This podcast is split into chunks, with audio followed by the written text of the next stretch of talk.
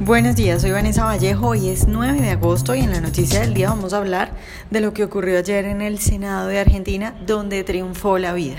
A nuestros lectores les damos la bienvenida como siempre y a quienes nos escuchan a través de YouTube les recuerdo que pueden oírnos sin retraso suscribiéndose en nuestro sitio web. Ayer miércoles, después de 17 horas de debate, se votó en el Senado de Argentina el proyecto de ley que buscaba legalizar el aborto hasta las 14 semanas de embarazo en cualquier caso. Como se esperaba, 31 senadores votaron a favor del proyecto, 38 decidieron defender la vida y 2 se abstuvieron. Fue una jornada angustiante para todos los argentinos que, que defienden la vida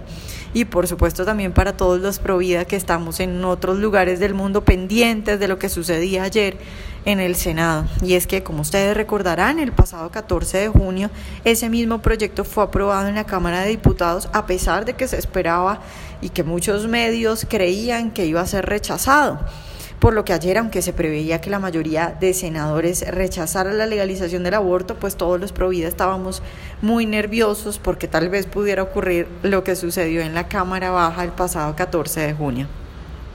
A las 3 de la mañana hora de Argentina se logró la votación final y hasta esa hora, a pesar del frío y de la lluvia, las calles cercanas al Congreso estaban llenas de manifestantes, tanto abortistas como pro vida. A pesar de la tensión en todo el país, de un debate que duró más de un mes y que fue un debate bastante fuerte, marcado también, por supuesto, por la agresividad de los grupos pro aborto y de la tensión que se vivía sobre todo afuera del Congreso a esas horas, pues hay que decir que el tono dentro del recinto fue bastante mesurado y digamos fiel al protocolo. Sobresalieron las declaraciones del senador Esteban Bullrich, que es el exministro de Educación de Mauricio Macri, un ferviente católico defensor del no a la ley, por supuesto, que según muchos Provida hizo una presentación que resumió la posición de los grupos antiabortistas.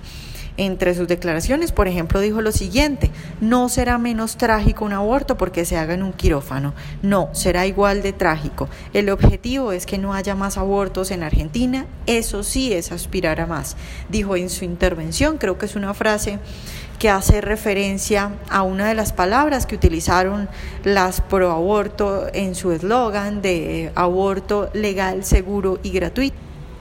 Y es que lo que dicen los médicos, lo que dicen los científicos es que un aborto nunca podrá ser seguro, porque una intervención de esa magnitud pues simplemente no puede ser segura. Entonces esa hipótesis o ese cuento que manejan los pro aborto de decirle a las mujeres que si se legaliza van a morir menos por cuenta de una ley, pues no es cierto según los médicos. Pero además ahí hay un tema fundamental de desinformación y de una campaña eh, de manipulación que han manejado los proabortos y es de decirle a las mujeres que el aborto no causa mayores consecuencias si se hace eh, en en ciertos lugares, digamos, aprobados y que con la legalización en ciertas clínicas pues no van a tener ninguna consecuencia,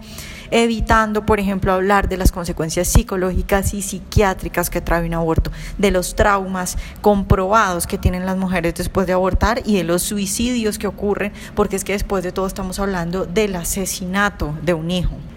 Pero bueno, con lo sucedido ayer, pues esta iniciativa para legalizar el aborto no podrá volver a presentarse en el Congreso argentino, sino hasta el próximo periodo parlamentario, es decir, hasta marzo de 2019. Entonces, pues felicitaciones a Argentina, en donde a pesar de la campaña de desinformación y de la presión de las feministas, de la izquierda y de los grupos pro aborto en general, pues el aborto va a seguir considerado un asesinato, va a seguir siendo castigado por la ley. Y además otra cosa muy importante, los Provida en Argentina y las personas pues que están en contra de eh, los abortos y de matar a los no nacidos se salvaron de tener que financiar el asesinato de bebés. Porque como les decíamos anteriormente, la petición era aborto legal, seguro y gratuito. Es decir, los contribuyentes argentinos iban a tener que financiar el asesinato de bebés. Entonces, pues no nos queda otra cosa que felicitar a Argentina y celebrar la decisión que se tomó ayer en el Senado, que no es más que el reflejo del sentir y de la petición de la de los argentinos que siguen considerando el aborto un asesinato.